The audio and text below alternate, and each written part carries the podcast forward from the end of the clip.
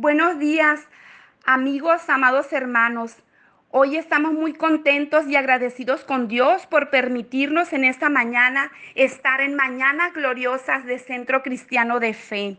Le damos gracias a Dios por permitirnos estar hoy aquí conectándonos y sabemos que hay muchas personas que durante el día se conectarán para escuchar este mensaje que hoy Sabemos que es su Espíritu Santo el que habla a través de nuestros labios.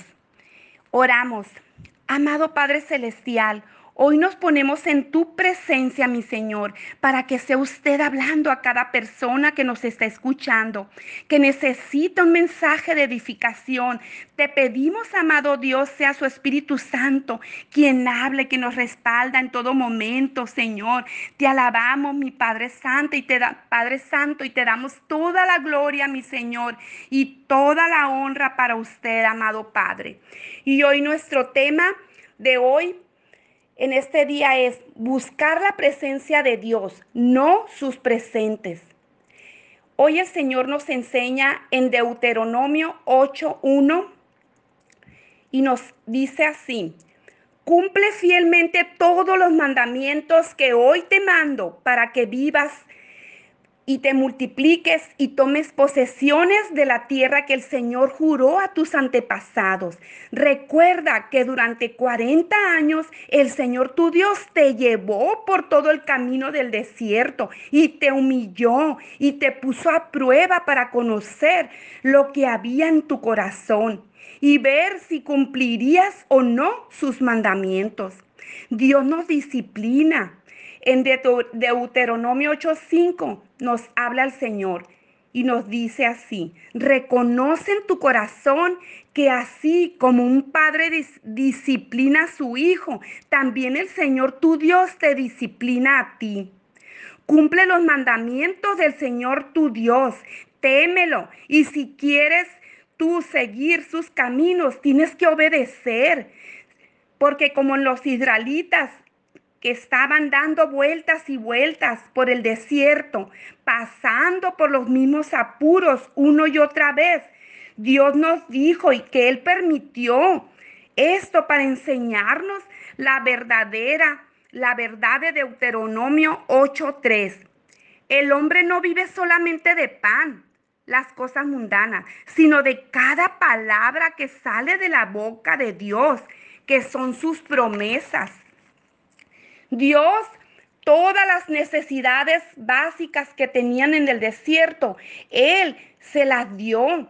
Él les dio esos regalos a todos los que estaban en el desierto, que estaban quejándose, pero muchas veces el Señor, aún aquí estamos y nos falta que todos nosotros mm, Quizá decimos que nuestros deseos no han sido cumplidos o nuestras necesidades, pero el Señor aquí nos quiere enseñar que nuestra vida abundante sea primeramente que nosotros aprendamos a obedecer al Señor, que aprendemos a confiar en Él en todo momento.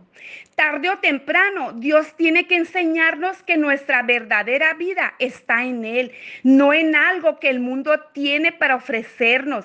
Dios trata con nosotros y permite muchas veces que pasemos por dificultades, por pruebas y podamos aprender por la experiencia de que hagamos las cosas a su manera, no a nuestra manera. Dios sabe que si no le servimos y adoramos en los tiempos difíciles de la vida, como los valles, no le serviremos y adoraremos consecuentemente en las buenas épocas, que son las cumbres. Él quiere bendecirnos con los deseos de nuestro corazón, pero siempre exige que nosotros sea Él el primer lugar en nuestra vida. Aquí hay una diferencia entre servir a Dios por lo que Él puede hacer por nosotros y servirle por quien Él es. Podemos fácilmente engañarnos, buscar su mano, sus presentes, en vez de buscar su rostro, que es su presencia en nuestras vidas. Es necesario que busquemos primeramente el reino de Dios y su justicia y luego todas las cosas nos serán añadidas, como nos enseña su palabra en Mateo 6:33. Y hoy te digo, hermano, amigo que nos escuchas, estás en un valle, adora a Dios. Estás en la cima de la montaña, adora a Dios. Cuando todas las cosas llegan a ser lo mismo para usted, a la luz de su gloria, Él es libre para darle todas las cosas. Pero nosotros tenemos que buscar su presencia, no sus presentes. Dios nuestro Padre tiene muchas promesas para nuestras vidas, pero no solo debemos buscar las cosas materiales. Todas las promesas que Dios tiene para nosotros vienen con condiciones. Él es misericordioso y hace por nosotros ciertas cosas que quizás a veces no nos merecemos, aun cuando no hayamos actuado correctamente. Pero podemos orar por gracia y pedirle a Dios que nos ayude pero alguien que quiera recibir las bendiciones tiene que hacer algo para recibirlas. En Deuteronomio 28, 1 al 14, el Señor nos habla y nos dice que todo este paquete de bendiciones tienen condiciones. Y nos dice así, si realmente escuchas al Señor tu Dios y cumple fielmente todas todos esos mandamientos que hoy te ordeno, si obedeces al Señor tu Dios, si cumples sus mandamientos y andas en sus caminos, entonces todas esas bendiciones vendrán sobre ti y te acompañarán siempre. En Deuteronomio 28, 1, 2, 9 nos habla el Señor. Las bendiciones prometidas son muchas. Bendiciones donde quiera que usted esté o sea lo que fuere que usted haga. Bendiciones para tu familia, bendiciones para tu trabajo y sus posesiones. El Señor tiene tantas cosas hermosas, tantas promesas que Él nos quiere dar, tantas bendiciones, pero a nosotros se nos dificulta buscar su presencia, buscar todas, obedecer sus disciplinas que Él nos ha puesto. Nosotros debemos estar gozosos de estar en su presencia, de buscar, de buscar su rostro, porque las bendiciones de ser establecido con nosotros como pueblo santo de Dios es algo hermoso. Nosotros somos su pueblo santo. Somos nosotros quienes Él nos ha dicho, nos ha enseñado. Qué gran bendición ser su pueblo santo. Pero muchas veces no estamos dispuestos a hacer nuestra parte para recibir estas bendiciones.